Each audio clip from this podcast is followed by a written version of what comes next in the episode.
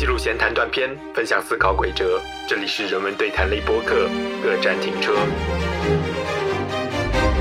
数据的结果可能并不重要，而这个数据如何形成的，用康德的话讲，就要把我们的把我们的理论渗渗透进我们的观察里。可能这个是我们在考量考量数字，甚至考考量我们自己得出的结论的时候，都不得不做的一个预防针吧。这就是一个那种笼统数字啊，往往是我们是需要谨慎的。就是笼统数字，你立马得出了一个很笼统的一个结论啊，这是很容易深入人心的嘛，很容易你就有了一个刻板的印象就产生了。但其实事实上可能并非如此。如果只看这个数字，我们很可能会丢失很多重要的细节啊。所以，如果我们把这个数字摊开来看，看看这个数字背后是怎么形成的，比如说像刚才说到的肤色啊，还有纹理分科啊，哎，我们看到的东西很可能是截然相反的。但是数字没有变，数字好像不会骗人，可是用数字的人好像是会骗人的。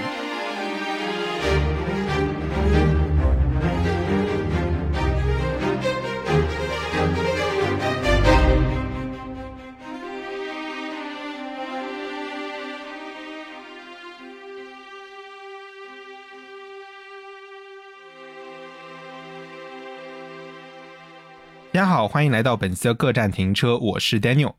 我是小伙子。今天我们来聊一个之前好像都没有怎么涉及过的话题，就是和数字有关系的。啊，毕竟就是之前聊的都是那种人文性的话题嘛。对，那我们今天想聊的一个数字呢，其实是在大众传播当中的一个叫数字误导或者数据误导。我们这里讨论数字，就不是像。呃，大家以往想象的是在论文当中啊，或者是很高深的那些什么学术著作当中出现那种论呃图表啊，对吧？表格啊，就那种大量的数据。对我们不是讨论这个数据，或者是互联网公司那种，比如什么大数据啊，就不是那一类的数据，而是什么呢？而是经常我们在一些热搜啊，或者是爆款文章的标题当中啊看到的那种数字。对这种数字呢，往往是非常吸引眼球的，吸引你点进去。但是呢，它背后可能又缺乏着足够的那种数据统计的背景啊，或者说它这个数据本身是真实的，但是它想引导着你的那个解读啊，它是有很强的这种偏向性的，对，嗯，所以我们今天要讨论的这类数字呢，就是说它是单一的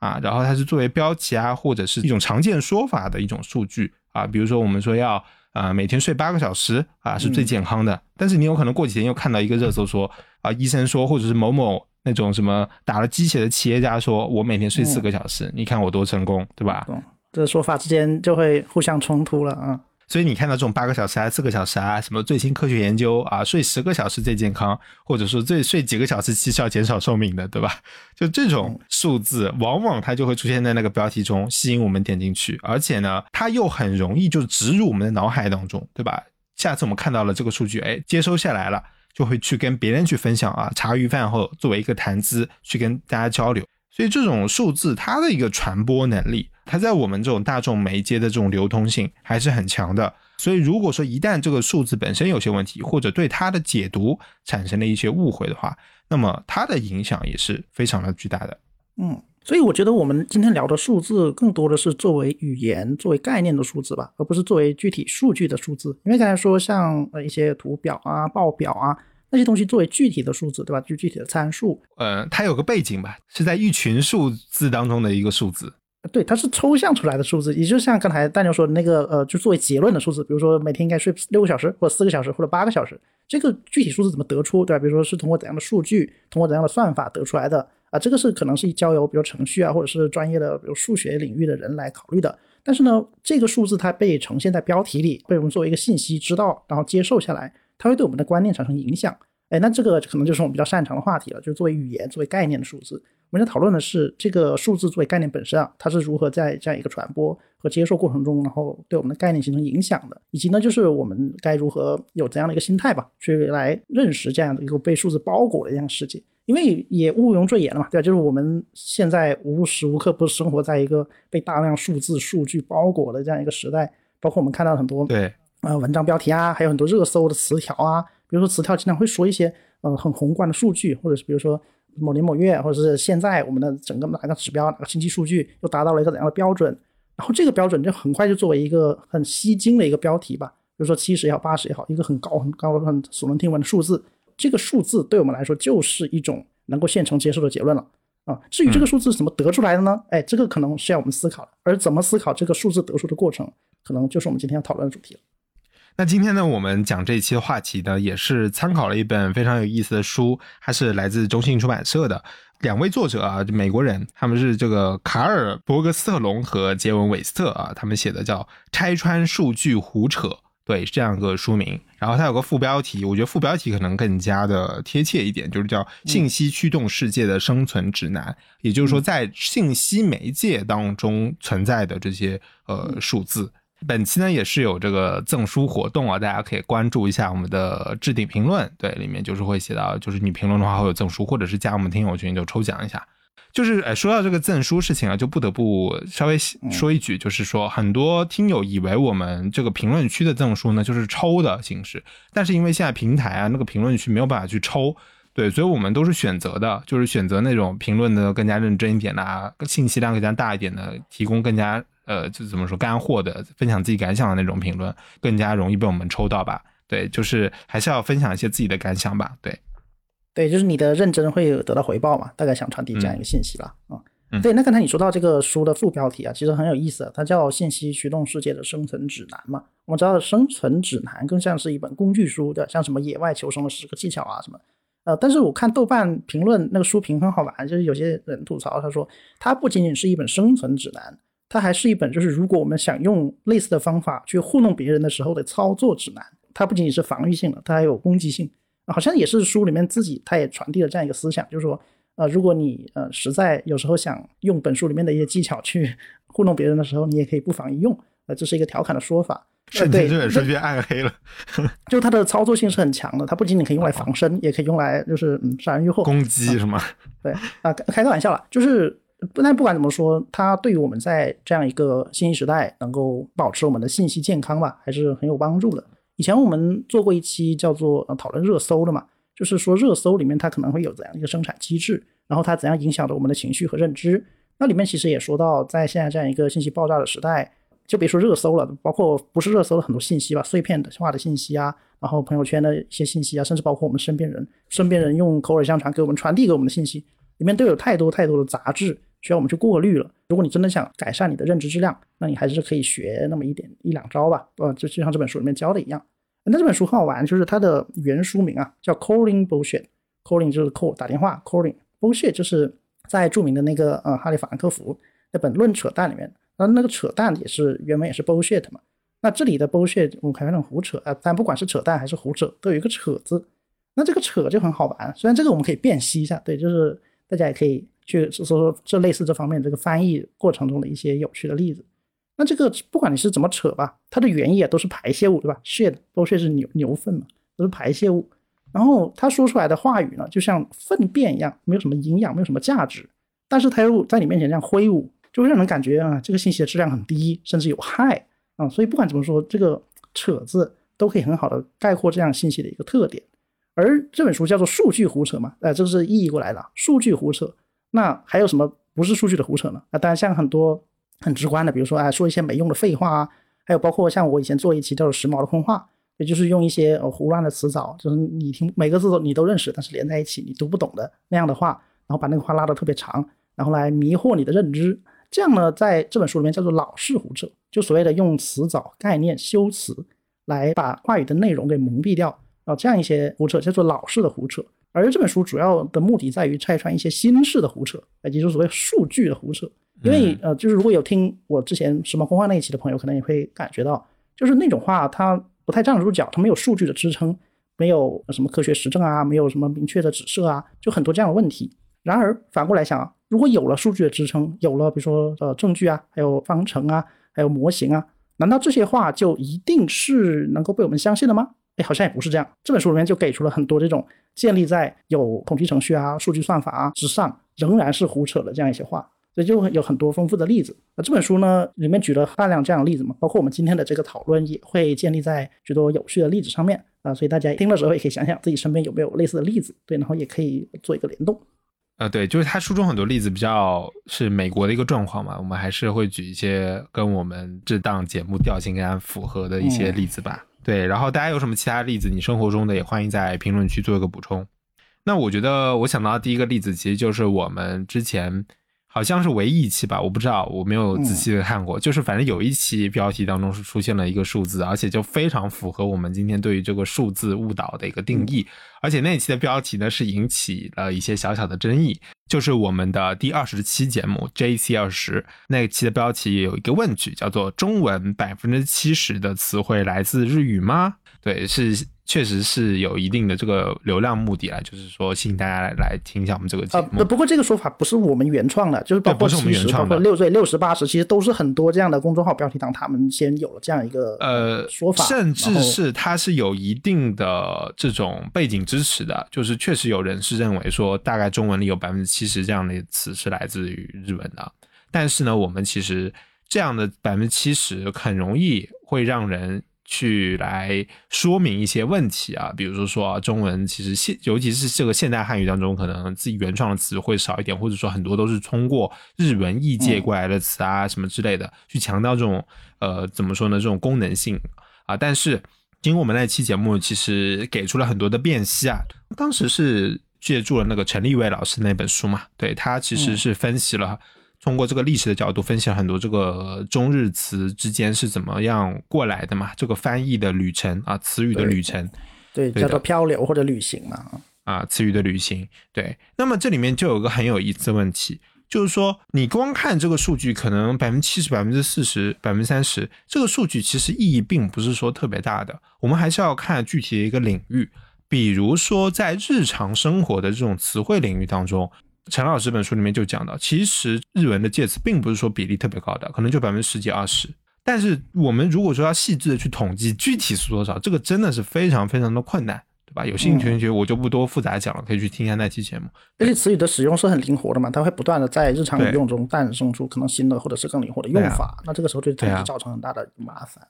而且我觉得，可能在日常生活的比例这几年，反而日文介词的比例可能会在升高哎。比如说那个网络词汇啊，或者是二次元那种词汇啊，深入到我们的日常语汇当中，这个其实比例可能是在升高的。这只是呃瞎猜猜了。但还有一点就是说，某些专业领域的词汇当中，可能日文介词的比例是很高的啊。比如说可能文科的人文社科的很多这种词汇啊。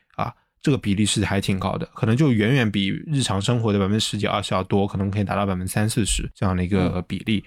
所以反正经过这个我们细细的辨析以后，你就会发现啊，比如说你从事不同的领域，学习的是不同的专业，甚至接触的这个信息来源不同，你可能对于哦说哪些词是日文过来的，哪些词是什么英文的外来语啊什么之类的，你可能这个认知感觉是差别还是挺大的。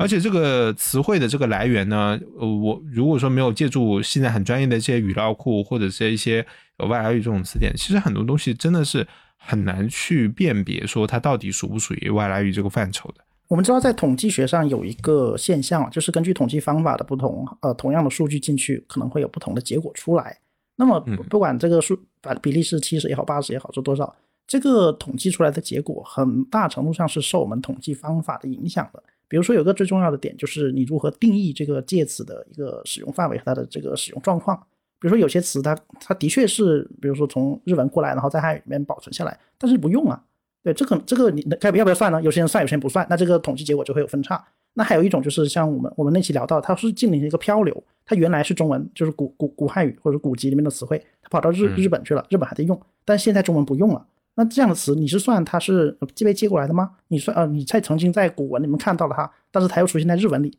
这样子你要不要把它考虑进去呢？对，还有那种比如说像造语啊，现在有些日和日汉语，它的那个造词过来，那这个时候就会形成一种你每个人每个统计者或者每个统计方法之间的一些微小的差别。呃，这个思维可能也要贯穿我们今天的很多讨论嘛，就是数据的结果可能并不重要，而这个数据如何形成的，我们如何去把我们的呃。用康德的话讲，就要把我们的把我们的理论渗渗透进我们的观察里，可能这个是我们在考量考量数字，甚至考考量我们自己得出的结论的时候，都不得不做的一个预防针吧。嗯嗯，或者说是直接从这个数据形成的过程，或者它的统计手段的方法，就会发现这个统计者或者说这个调查组的一些倾向性。对我觉得发现这个倾向性本身，然后再结合他得出的一个结论，可能更加有利于我们通过不同的这种。数据来源了吧，来得出一个更加客观的一个结果啊，是这样的一个过程。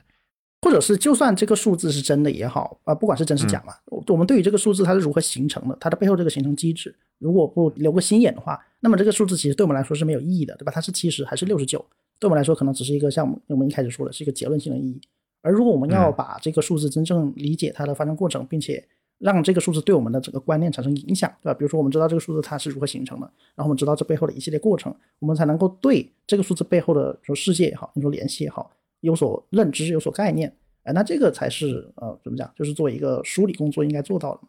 而而我们看到的现实生活中，我们很大程度上只关心数字具体是多少，对，比如说它是六十九还是七十，呃，但不重要，但是它一定要比某个指标要高。比如说，呃，它可能现在是七十，但是比如十年前可能是五十，哇，那我们看到哇，它增长非常显著啊，啊，那这个时候我们就可以得出结论了。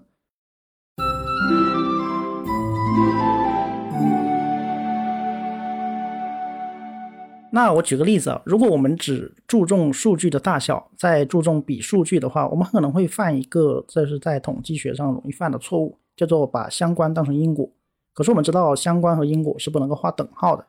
呃，说比较著名的，就是我们之前也讲到的棉花糖实验，对吧？我们在呃吃苦趋势那个时候讲到，因为棉花糖实验它是一个试图用它来证明说，能够忍耐、能够吃苦的人能够取得更好的成绩。对吧？因为我们知道棉花糖实验，它测的就是如果被试，就是那个小孩子他能够忍住不吃桌上的棉花糖，那么根据跟踪调查，这些忍着不吃桌子上棉花糖的小孩子，他们在未来的人生中都会取得相对好的成果啊，这是很直观的数据嘛。比如说有一百个人啊，比如说有，然后有嗯五十个人吃了，五十个没吃，那五十个吃了的人，他们的未来结果都不太好嗯。然后相对应的对照组，对吧？没吃的，他生活更好。这是很直观的一个数数据结果，而且这个也是能够白纸黑字，对吧？能够直观看出来的。哎，可是呢，这本《拆穿数据胡扯》这本书里面也有讲啊，其实棉花糖实验的研究者们，他们也是有了相当的谨慎的。他们完全知道，就是只是凭这样一个吃不吃棉花糖的结果，不能证明说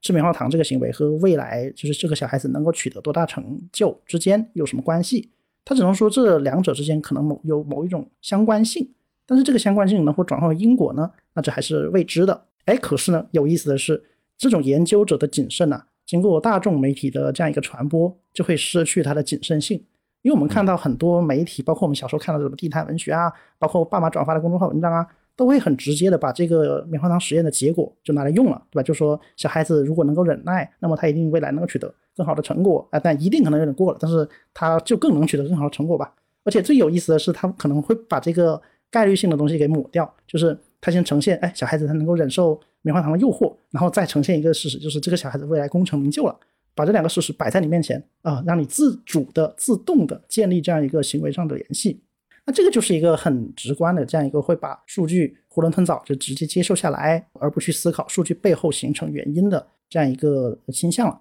因为我们知道吧，棉花糖实验它的背后，它跟这个孩子的生活环境、他的家庭背景。他的阶层是有很大关系的。之所以有些小孩子他们不吃棉花糖，是因为他们的家庭环境比较好，他们在家里面已经吃过了，或者呢是他们的家庭教育比较好，他们的父母告诉他们忍耐会有回报，这样是一个能够形成正反馈的这样一个行动。嗯，而那些吃棉花糖的人呢，他们的生活环境不好，如果现在不吃，他们不知道以后会不会有的吃了，或者是他们的小他们的家庭可能存在的欺骗或者是呃欺瞒这样的行为，对吧？那么研究者说，如果你不吃我会给你更多，但他们说我才不信呢，有的是我先吃了。对，这个他就考量了家庭这样的因素，而把家庭因素考虑进去以后，这个相关性就变得更复杂了，而因果性就变得更淡薄了。对，所以这也是一个我们在看到数据的时候需要从背后的这样一个各种发生机制去考察的，对吧？嗯，就是我发现很多社科方面的研究啊，心理学、社会学的研究啊，它其实很多时候它都很难证明那个因果性的。就是很多时候，它就是像你刚才说的，它就是一系列因素的相关性的集合。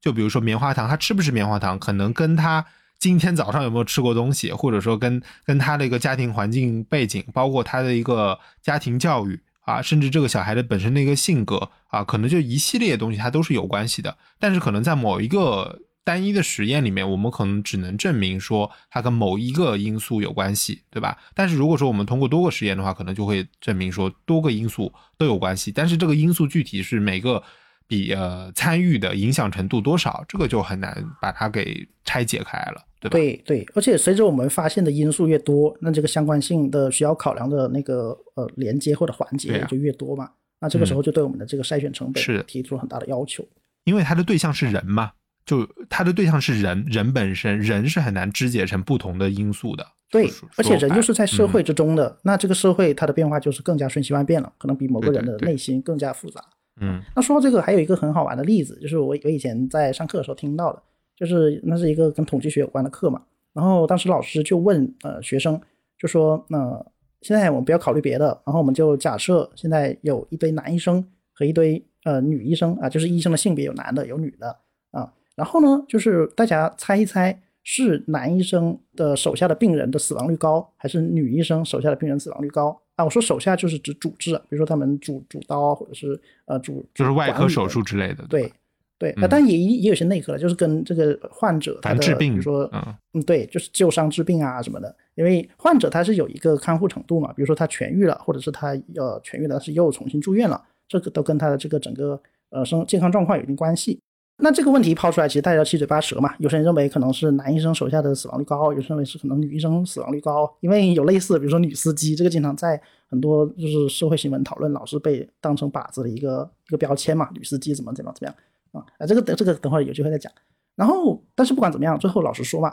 老师就说，其实，在比如说美国的一些权威机构调查里面，男医生的手下的病人的死亡率是普遍高于女医生的。对，那这个作为一个研究结论，也是发表在美国著名的医学期刊上面的。而且我看到，就是像什么人民网啊，还有什么环球科学啊这样一些国内的媒体，也转载了这样的文章啊，就是为了说明说，嗯，好像女医生手下的病人死亡率更低，对，然后就更有可能在医疗行业里面从事更加比较复杂的工作吧。那作为结论是如此哦，哎，数据是如此哦，可是我们如何分析这个数据呢？如何考察背后的成因呢？哎，这个就很有意思了。因为我们知道啊，就是男医生手下的病人死亡率更高，一方面可能是医生的问题啊，但是另一方面，病人本身有没有一个因素上的考量呢？比如说，男医生他更容易接受到那些病危的病人，比如说这病人他是癌症晚期了，然后啊、不管什么医生啊，反正可能比较新手的医生治不好，然后就送到比较资历比较老的医生那里。哎，那这个时候我们就看到资历比较老的医生，他的性别可能偏向于男性。那这个男性医生啊，他接手到了一个比较棘手的病人，那就算他是华佗在世吧，对吧？他也有可能治不好。那这个时候，这个死亡率就算在这个资深医生头上了。而相对应的，可能女性医生啊，在整个医疗体系中，她占据的位置可能比较呃初级吧，或者是她可能没有接受接触到这么复杂的病例，所以她接她治的可能是比如感冒或者是一些呃皮外伤，那这个时候死亡率就明显是下降了。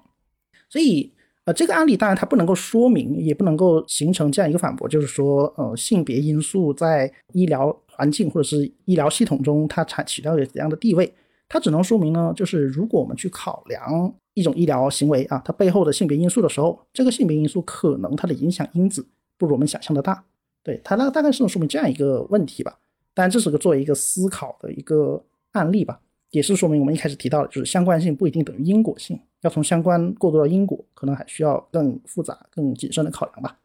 这么说吧，就是说相对来说，性别因素它是比较容易获得到这个数据的，对吧？它是很容易就是直观的呈现出来的。性别因素比较容易被观察到，就像刚才我说到女女医生那个那个例子，我我们为什么会对吧会会对那些标题党如此深恶痛绝？就是说出了交通事故，先强调那个司机是男是女，呃，至于那个司机他是不是酒驾，他开车开了多久，他的驾龄那些都可能都不重要，或者是不方便在标题里面呈现。哎，但是性别是很方便的，是男是女对吧？直接一个标签一贴上去，然后可能流量就有了，可能争论就有了啊、那这个时候我们就会更多去关注这一点啊、就是他被我们关注到了。但是至于那些没有被关注到的呢，有可能才是我们真正应该考量的因素吧。是，比如说这个医学院整体的培养体制，还有这个医院的呃整体的这种升迁结构，可能对于女性更加的不利，或者是她被安排到的那些科室啊，或者是什么救治嗯重症病人、病人的这个比例，可能就不太一样。这里面就是涉及到比较复杂的问题，就不是说单纯的一个啊你是男医生或者女医生，这个能说清楚的，对吧？其实那个男女司机问题也是这样嘛，其实就是你按绝对数字来说，就是男其实男性，首先男性司机的绝对数量是要比女性多很多，然后就是对发生事故率也是男性要高很多，对的。但啊是致死率什么的，嗯，对的，但是你也不能单纯的就是说，呃，男性司机如何，女性司机如何，这个其实它不是一个单纯性格问题，就是我们刚刚讲的，你很难把一个人的因素给它给完全的嗯拆解出来。对，这背后还有一个，比如说可能说，呃，男性的这种长途客车的司机，比如说他是货车司机啊，这种客车司机可能这个比例要更加的高，对吧？他这种体力，他的对这种体力消耗工作更加多环境啊，可能是的对可能都对某个性别形成了一定的要求规范，这样。嗯对，所以真要去做这个对比的话，可能我们要去对比，就是说，呃，这种私家车的司机，对吧？这种日常开车通勤的这些司机嗯去做对比，还是怎么样？对，就是说你要得出一个更加精确的结论的数据的话，就是你要把这个整个的范围、它的工种、它的工作状态什么的啊，收入水平什么等等等等啊，包括他开的车的这个什么昂，他啊他开的车的这种品质，啊对对对，对，这些如果说你都考虑进去的话，你就会发现这个因素的因这个相关性链条其实是无限可以推演下去的，对吧？因为每一个人他都是一个历史啊，每一个人他都是一部历史，对吧？他都有他自己的很独特的那一面。你把这些全部考虑进去的时候，他可能才会必然性的导致他今天的某一个结果。我们如果说方便便于传播的话，就是我们单纯把性别因素给拎出来，然后让大家激烈去去争论这个性别的因素。但是这个就是数字误导的一个很常见的一个手段，它是为了让你留下一个深刻的印象，给你一种很激烈的情绪，所以说告诉你这个数据，它并不是说为了让你真正的去了解它背后发生的一个事实是如何的，或者说我们如何去应对这样的一个问题。就我们总会呃习惯性的以为，一旦跟数字啊、跟逻辑啊沾边了，好像它就自然而然获得了一种不正自明，对吧？或者是严谨性。可是我们从这些例子也看到，数字它当当它作为标题、作为勾起我们情绪的材料的时候，它似乎没有这么强的这种，比如说科学性、逻辑性。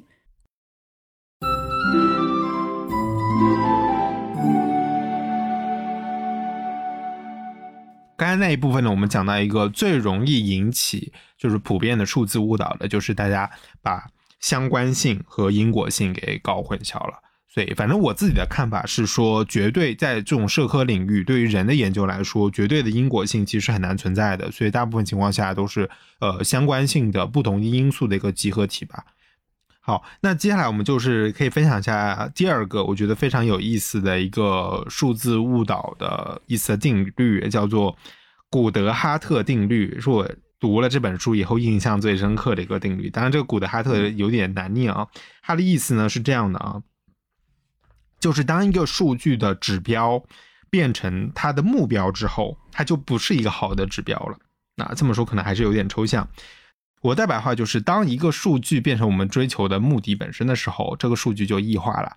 就是嗯，但是它异化这个词好像也还是有点抽象啊，了。确实确实是这样，嗯我我以前看过一个小品，特别好玩，就是说，呃，这有现在那个有几个呃职工，然后现在他他们的老板领导要这几个职工去修一堵墙啊，然后这是交给他们的任务，然后但是老板给的钱又不够，然后员工要用这很少的钱去修这堵墙，比如说可能只有呃一百块钱，但他要修一个五百块钱的墙，怎么办呢？那缺了四百块钱啊，这钱不够，但是老板又不给，怎么办呢？然后员工就想偷工减料。哎，他们就想，哎，那我买的材料更次一点行不行啊？嗯我买比如纸糊的墙行不行啊？我买比如草做的墙行不行？我不买砖头，我买草。那这个时候一百块钱就可以花完了。哎，但是呢，这个时候老板可能他不管那么多的，他只关心这个墙能不能修起来，然后比如说他的面子，或者是他更上级的任务能不能完成。那他说好啊，那你不管多少钱，你修了就对了。然后他就这么修了。而员工他也只是为了完成任务嘛，他就只花一百块钱去修了这个本来要花五百块钱才能修好的墙。啊，那这个时候这个指标啊就变成了一个单纯的数字，比如说我们今天要修多少多少墙，要修多少多少面积多少多少公里的墙，我为了完成这个指标，我就会偷工减料，我就会注水。你看，那这个时候从结论上来看，从或者从最后验收的结果上来看，他是建起了五百块钱的墙，没错啊，是五百块钱。哎，可是实际上他只花了一百块钱，他只有一百块钱，甚至中途吃点回扣，摸点油水，他连这一百块钱都没有。所以这个时候，你看我们的指标就是规定你要修五百块钱的墙，这个指标你为了完成它的时候，这个指标就不再是一个好的指标了吗？它就没有统计意义了。你真的把它当成五百块钱的墙来认认知，对吧？我们就会发现它背后是注水的，是空虚的。对，这个就很可能很好的说明了，就是如果指标变成目标，很可能就会变质。嗯，那他书里面也举了一个这个就是灭老鼠的例子嘛，就是要老鼠太多了，要消灭老鼠，要改善城市的这个卫生条件和环境，对吧？所以所以说当地的这个政府就出台了一个政策，说你们消灭的老鼠就就可以把那个老鼠的尾巴搜集起来，对，通过这个尾巴可以拿到这个奖励金啊，是这样子的。那么刚开始呢，可能大家都是很老实说啊，捕鼠灭鼠，然后搜集尾巴，然后去换钱。但有的人就发现了一个空子了，对吧？因为政府就要对，嗯就 bug 就是。那我能不能弄一堆老鼠的尾巴过来，然后就去换很多很多的钱？啊就是他把这个这个老鼠尾巴这个东这个数字指标变成了一个，或者把这个钱的这个补助的指标变成了一个他自自己追求的目标，而不是说城市卫生的改善，老鼠的总体数量减少。只只看对只上面只看尾巴，上面只根据尾巴来发钱，那他他就他就交尾巴来发钱。后来后来就形成了一个产业，就是就是养自己养老鼠，对家里养老鼠，养了一堆老鼠，然后把尾巴弄下来，然后去换钱。对，反正就是、嗯就是就是有很多这样的就是例子，大家应该能明白了吧？就是说，嗯就是我我就还是说这个老鼠这个例子吧。比如说，它原来的目标，它的最终目标是呃城市环境改善啊，老鼠的总数量减少，对吧？那么要实现这个目标的过程，它定了一个数据的指标啊，就是呃老鼠尾巴，呃对消灭很多，然后老鼠尾巴，然后来发发补助，对。但是当我们只追求这个老鼠尾巴和它的补助的时候，就是把中间这个手段变成了目的的时候，那原本的那个目标它就被架空了嘛，相当于是对这个数字本身就变成那个主要了，喧宾夺主啊，是这样的一个概念。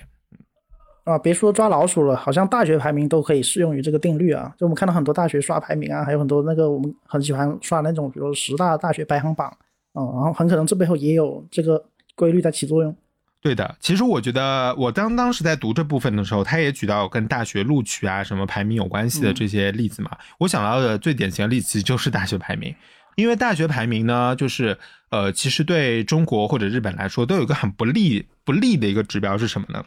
国际化的那个指标，这个指标呢，它往往会有一些这种比例，比如说叫做国际职员的比例、国际学生的比例，还有交换学生的这些比例。哦，对，就还有类似于学术活动啊，还有发表论文的这个归属，对这种呃引用率啊，什么各种各样的比例。那么这些指标、这些设定指标的排行榜呢，它原本是想说我通过这些指标来评价出这个国际影响力更大的，对吧？学术更强的、科研能力更强的啊这些学校。但是，当这些指标全部都公开以后，很多大学为了提升这个排名，他们就只追求这个排名本身了，就是这个数据本身如何去提高。那么，这个数据是不是能带来它的教学质量实质提升、学术能力的实质提升呢？这个他们就不管了，对吧？这个这就是有点因果倒置了。那这里还是以学这个国际学生这个地方去呃去讲一讲啦。比如说，我就说我比较熟悉的。呃，日本的这种状况就是这样子啊，因为它不是一个英文国家，而且它也不是一个移民国家。说说句老实话，就是说，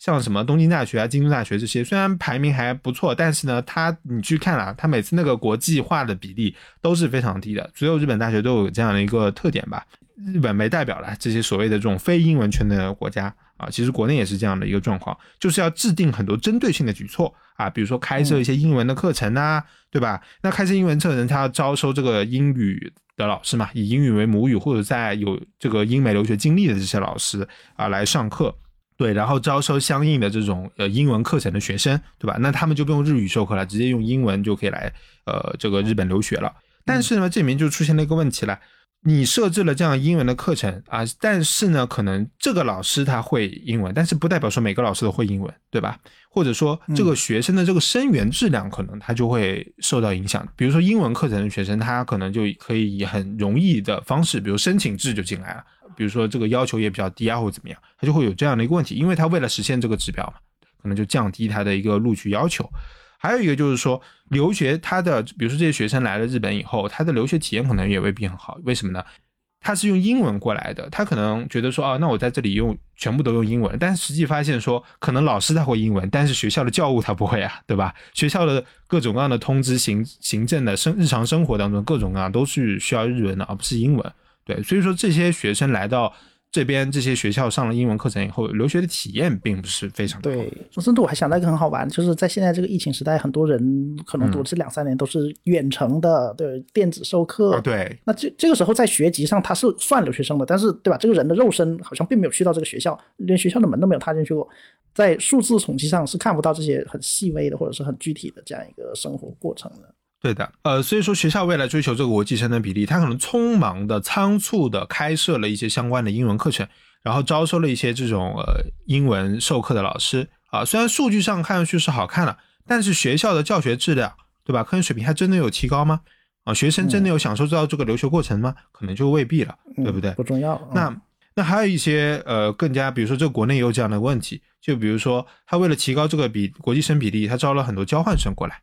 这些交为了吸引这些交换生过来，他就给了很很丰厚的一些奖学金啊，给他半年，给他一年。比如说他这个奖学金可以高到什么程度？可能这个奖学金可以满足一个本国学生四年的一个本科课程。那这个就造成什么说呢？你为了提高这国际生的这个这个分数这个水准，你给了这么多经费，造成了更加不公平的分配机制啊，教育公平的问题啊，更加的严重。也就是说，在这样一个呃。审核或者是评审机制下，就一个留学生或者是一个国际生，他对整整体总分排名的影响的那个程度，可能比两个、三个甚至十个本国学生还要大。那这个时候，如果你的目的是为了提升国际排名，那你肯定不遗余力的，对吧？把那些资金资源全部投入去培养一个、两个国际生，也不培养十个、二十个本国生。哎，那这个时候这个权重的差异就体现出来了。我们看到统计方法的不同，对统计结果也是有很大影响的。所以有些。我们看到很多那种榜单或者是排行榜嘛，它的那个排名可能天差地别，对吧？就是我我不举具体例子啊，可能利益相关，不不好意思举。它在某些榜单里面，它可以排到前五，但是另一些榜单里面，它就是二十名开外。哎，那这个时候我们就会思考，为什么它会有这么如此大的排名区别呢？哎，那我们就考虑背后的算法了，对，就是刚才说到的统计方法。其实目前来说，大部分的大学的排名，对于综合类大学、规模大的大学，然后尤其是呃理工科更加呃好的大学，其实是它的排名是更加有优势的，因为那个理工科的论文引用率会更加高，他们的论文产出效率也更加高。对，然后他们的英文的这个英文论文的写作也更加的普遍一点。但是相对来说，人文社科这一块的话，首先它的论论文引用率、产出率就没有那么的多，对，尤其是人文这一块了。它的论文产出引用都是比较慢的，而且还有个因子，可能我自己在想，就是理工类的那个学科，它的出成果比较直观、比较明显。他可能今天研发出一个新的产品，明天培育出一个新的细菌，它马上就可以发论文了。但是人文学科，嗯，好像它需要的时间比较长。像刚才提到的什么棉花糖实验，它要跟踪调查，可能要十几二十年才会有一定的研究报告。对，所以这个可能也对这个排名有一个很直观的一个影响。所以说，大学排名大家是能看到很明显的一些倾向性的，就是对于某一些呃类型的大学，对，或者说某一些国家的大学，它其实是更加有优势的，它是一个参考的指标。但是，当这个参考指标它成为大家所追求的一个目的之后，它就已经变变质了，失去了它原本想要达到的那个目的了。哎，那你说到这个，不仅仅是大学这样啊，就是在不同大学里面留学的学生，他们之间也会。呃，可能也会反映出这个问题。比如说，之前我们看到留学生这个案例啊，就是我们知道留学生他是一个暂时的一个过程嘛，他是去某个地方留学，然后之后他比如说会要么回去，要么就留在留学国，然后继续深造或者就业这样。所以留学生这个比例在大学的排名啊，或者说哪怕在统计留学生去向的时候，也是作为一个很重要的因子来要考察的。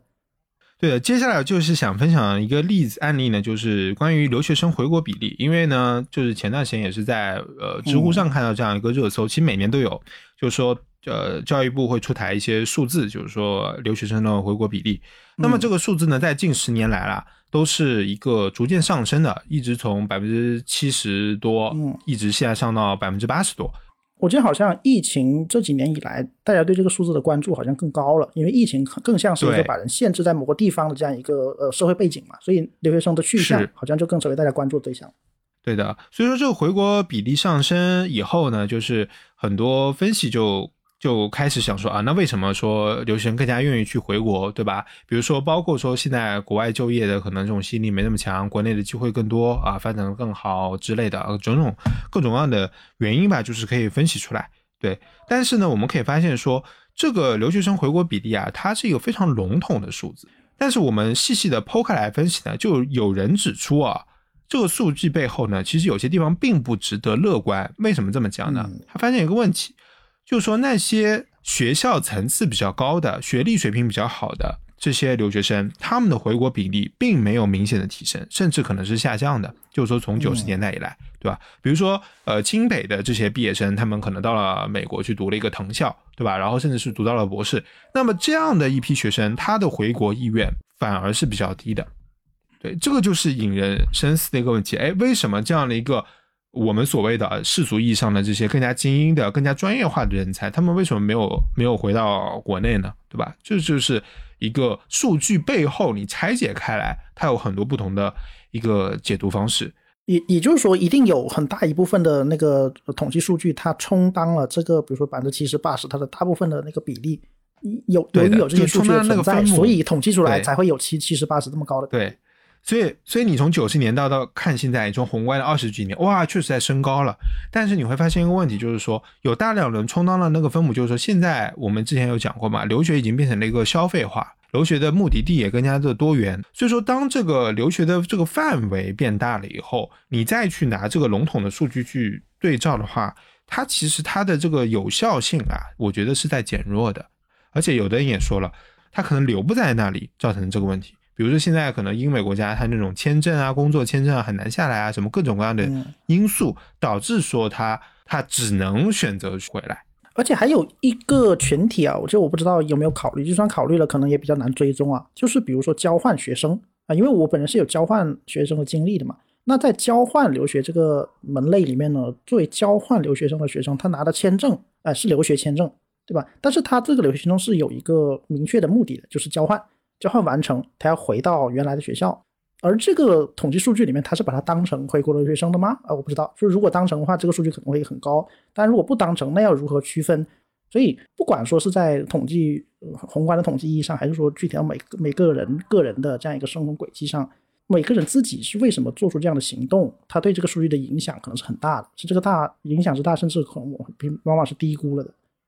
就我们今天分享这个留学生这个数字啊，并不是说它数字有什么问题啊，而是说什么呢？一个数字它的背后你拆解开来，它有很多解读的这个方式，对吧？尤其是这种笼统的、比较宏大的一个数字，对我们一定要关注它说背后拆解不同的因素啊，比如说像这个留学生啊，对他留学的目的地，他学的专业，对吧？他的留学的层次，对背景。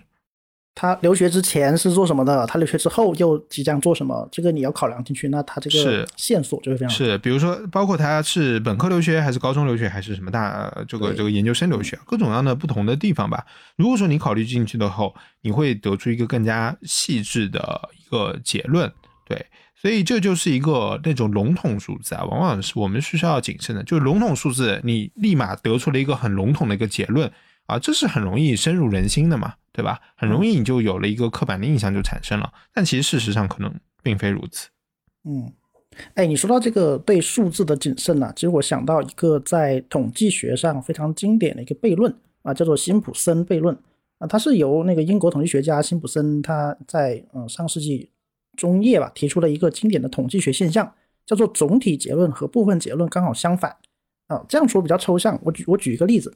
比如说，我们现在设想，呃，有两个高中，它的那个升学率，嗯，比如说一中和二中，然后一中的升学率是这样的，就是一中升学率是百分之四十六，二中的升学率百分之四十。就我们直接看来，哎，一中升学率比二中高高蛮多的，高百分之六呢。那我们要读书，肯定选一中啊，我们肯定把小孩送到一中去。哎，可是如果我们对这个升学率做一个拆解，我们会看到二中的升学率是比一中好很多的。哎，为什么呢？对吧？大家可以仔细听听这个分析啊。就是我们首先看两个学校有多少人，一中的升学率刚才说是百分之四十六嘛，那这个四十六是怎么来的呢？它是在一千一百个人里面啊，一千一百个总数分母里面啊，选出五百一十个，那最后是百分之四四十六点四啊，估计当四十六了。而二中的升学率是这样的，它是在两百个呃总样本里面抽出八十个人，那这样它的升学率百分之四十。那我们只我们只是这样看，当然觉得一中升学率是很高的。哎，可是如果我们具体区分，因为我们知道，呃，每个中高中嘛都有文理分科，哎，我们来做做文理分科。那么两个学校我们都这样理解，就是二中还是两百个人，那二中的文文科理科是比较平均的，它有一百个文科生，一百个理科生，然后它的升学人数呢，就是刚才说到是八十个人嘛，而这八十个人是的区分，就是说在文科里面它有二十个人，然后在理科里面它有六十个人。哎，那你看百分之二十和百分之六十，那二中在文科的那个升学率是百分之二十了。在理科的升学升学率又是达到了百分之六十。而如果我们再把这个人数放到一中去看，一中的文科有一百个人，他可能只有十个人升学了，那他升学率只有百分之十；而他的理科人数有一千个人，他的升学人数只有五百个人，那这个时候他升学升学率只有百分之五十。所以，呃，当然这个很复杂，就是可能不接触图表是比较难难发现的。我可以把图表列在文案里啊，大家可以去看看。我们可以从就从这个案例里面看出来，如果只考虑总升学率啊，不考虑文理分科的具体细分每个学科的升学率的话，一中的升学率是明显高于二中的。可是如果仔细考量文理单科的升学率，那么二中又是很高的。对，这数据就是这么神奇嘛。就是如果只看总升学率的话，我们根本看不出具体有什么区别。但是如果仔细看的话，升学率还是有很明显而且是很直观的这样一个差异的。那还有一个例子就是那个，嗯，跟种族主义有点关系啊，就是在美国的那个佛罗里达州的一个谋杀案的统计里面，就是如果只看凶手和被执凶手执执行死刑的这样一个数据的话，那么我们看到白人凶手的被执行死刑的比例是百分之十一，而黑人凶手。被执行死刑的比例是百只有百分之七点九，哎，你看白人凶手百分之十以上的概率被执行死刑，十个人里面可能有一个人就被处死了，那黑人可能还不到不到百分之十呢，哎，但是聪明的大家想必也想到了，我们只考虑了凶手的肤色，没有考虑被害人的肤色，所以呃具体的数字很复杂，就不展开讲了。但是说一个很直观的结论就是，如果当被害人是白人的时候，这个时候如果凶手是黑人，那么他的死刑率是很高的，远远比白人高。而如果被害人是黑人的时候，那这个时候如果凶手是白人，那么惊人是一个被执行死刑了的白人凶手都没有，他的死刑比例是零。对，所以如果把这个因素再考量进去的话，我们就会看到，好像和一开始觉得啊，好像白人被执行死刑的比例很高，这个结论好像又截然相反了。对，所以这个就是叫做辛普森悖论嘛。这个悖论在统计学很多案例里面都可以看到。这个悖呃悖论的存在也告诉了我们一个道理，就像刚才的大学排名啊，还有像留学生回国比例啊这些很多很多的数字里面，如果我们只看最结论性的那个数字啊，大学排名是多少？是一是二还是三啊？留学生回国的比例啊是八十九十啊甚至九十九。如果只看这个数字，我们很可能会丢失很多重要的细节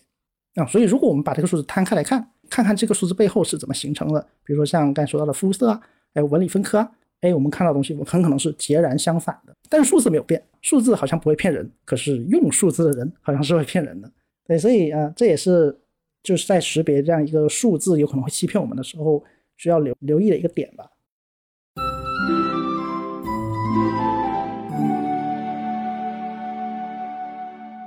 那既然说了这么多，那最后我们就来聊一聊如何在这样一个数字时代吧，形成一种媒介素养。啊，如何辨别这样一些数字假象之下的真实？呃，这本书作为一个工具书啊，他也说了，作为一本操作指南，他也教了我们一些怎么样辨别这样一些信息垃圾啊，这样一些数据假象这样一个方法。它的步骤比较多了，但我们概括一下，其实很重要，就是一点，关注信息的来源啊，这个信息有可能是文字的，有可能是呃结论性的，也有可能是一堆数字图表，甚至包括你看不懂的公式和算法啊。当然这不重要，但是不管怎么样，信息的来源。它总有来源啊，它从哪里来的？这个是我们应该也可以关注的嘛。就是有一个比喻非常好玩，就是说，如果地上有一块糖，或者是有一瓶水，你当然不会捡起来吃或者捡起来喝啊，因为你知道它来路不明，对吧？甚至有可能是有人下毒的。哎，可是为什么对于信息，我们就会不关注它的来源呢？哦，地上有一块糖，我不会捡起来吃，可是我的手机里跳出来一条信息，突然推送了一个耸人听闻的数字，哎，我们就囫囵吞枣，我们就不假思索的接受啊，这个明显是非常反直觉的。为什么我们的我们的物理上我们如此在意我们的饮食，我们的精神上又如此的松懈，如此的随便呢？啊，所以呃书中他其实给了三个问题，他觉得这三个问题是我们呃辨别这样一个数字假象的一个很好的办法。那就是第一，嗯，这个信息是谁告诉我的？他是是谁说的？是从哪里来的？当然这个不一定是个人，有可能是机构，有可能是媒体，有可能是一个集团啊，这是第一。那第二就是，当我知道是谁告诉我的时候，再追问一点，他是怎么知道的？哎，我觉得这个非常符合我们的直觉，就是我们很经常会问说，哎，你是怎么知道的？你从哪里知道的？谁告诉你的？哎，我觉得这也是一个很好的习惯，因为正如我是从你这里知道的一样，那你又是从哪里知道的呢？哎，这样一个追问就会为我们筛选掉很多有可能是假的，或就是耸人听闻的，或者是不真实的信息。那在问了这两点以后，还有一点继续问，就是你为什么要对我说这个？啊，因为很好玩，就是我知道是谁告诉我的，我也知道他的信息来源啊，比如说他就是在现场知道的。可是我再问一个为什么，对吧？就是你为什么要跟我讲这个啊？因为如果对方跟你讲的时候，他可能会隐藏某些信息，他有可能会只选择部分的事实告诉你，他并没有陈述全全部的或者是比较全面的消息。哎，那他他有可能就是在隐瞒什么东西，而他隐瞒了这个东西，恰恰有可能是对你最重要的。不是有一句老话嘛，叫做我们听一个人讲话，我们不仅仅是听他说什么，我们也要听听他没有说什么。对，所以这三个疑问很可能就是我们用起来很顺手的工具。谁告诉我的？他怎么知道的？他为什么要对我说这个？对，这三点如果掌握了，就我们的信息生活可能会更加舒服、更加畅快吧。不知道就你你你有什么就是在这样一个信息时代筛选信息的方方法？第一，简单粗暴，就是信息来源没有放链接呗，对吧？链接多的更加容易相信。这是一个索引的习惯，一定要有出处。啊，就是你你就算放个书名、放个论文的名字，我也会更加相信一点吧，对吧？但是我我是第一，我是觉得有个前提，绝对的追求那种信息来源的准确，或者说绝对的这种解读的客观性，其实不存在的嘛。我们只能说挑更加怎么怎么样，对，只能说是更加好的、更加。准确的、更加可靠的，只能追求这种更加，但是并不是说，嗯，每个来源都会 OK，对，因为每个人对数字解读不一样嘛，对。还有一个就是说，比起宏观的，我更加容呃关注细节，对，更加关注细致的一些比较。比如说，你告诉我这个什么宏大的这个比例，这个人群的这个比例，我更加愿意关心说某一个地域的这个人群的比例，我想看的是这个。对，比如说一线城市当中，或者是呃，比如说就是上海或者是什么广州，对，就某一个城市甚至某个地域的，我想看这种微观的数据会更加的吸引我，因为刚才不讲的那个辛普森悖论嘛，对吧？总体的结论和部分的结论恰好相反，更加想去关注的是部分的部分的结论，为什么呢？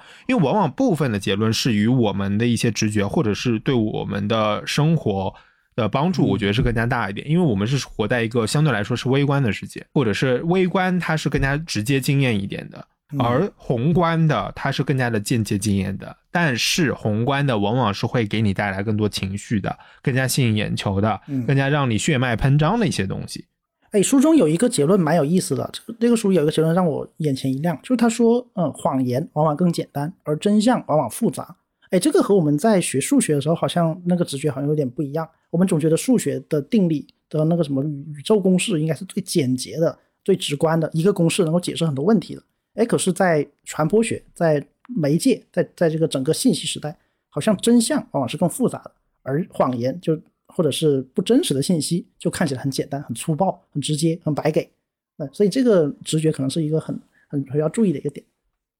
呃，或者我们这么说吧，就是说提炼抽象出来的某些真理就公式啊，可能它是简洁的，但是事实本身，因为事实它是充满了各种各样的细节，充满了各种因素视角，对吧？所以这个东西，如果说我们要去填充它的话，它其实是一个可以无限膨胀的一个存在啊。所以我觉得关注微观的，其实是更加能让我们切近这个事实的本身吧。对，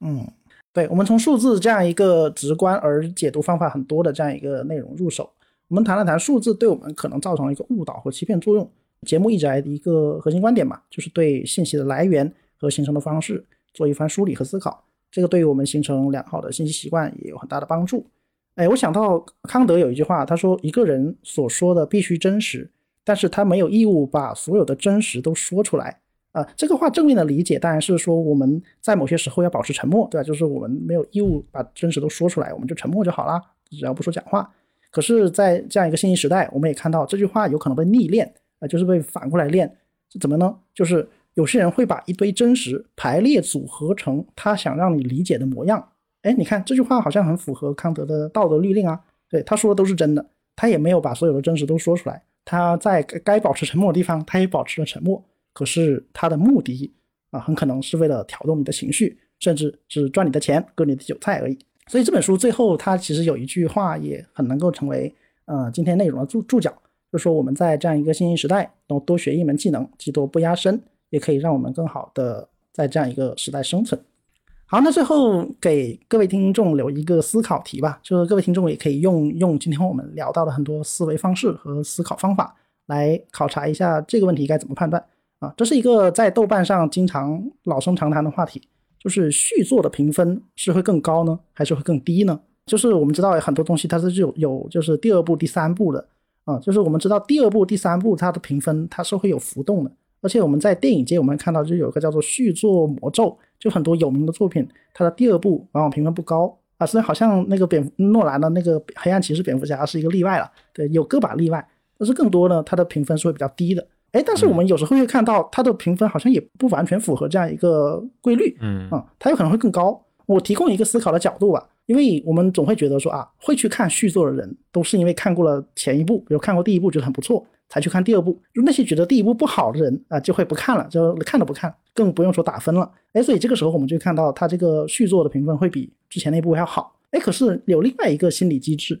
叫做期待落的落差啊，比如说你看了前一部你觉得非常好。可是他出了一个续作，你觉得哎怎么这么烂呢？然后就怒给他差评。那这个时候这两种心理因素都会在其中发挥作用，所以他对这个续作就是之后作品的评分就会造成一定的影响。当然这个影响是怎么样，可能还需要进一步思考吧。所以不知道大家对这个问题怎么看，也可以分享到评论区，甚至或者找一些你觉得非常非常典型、非常有标志性的例子啊，我们一起来讨论。好，那今天的节目大概就到这里啊，那我们下次再见。下期再见，拜拜。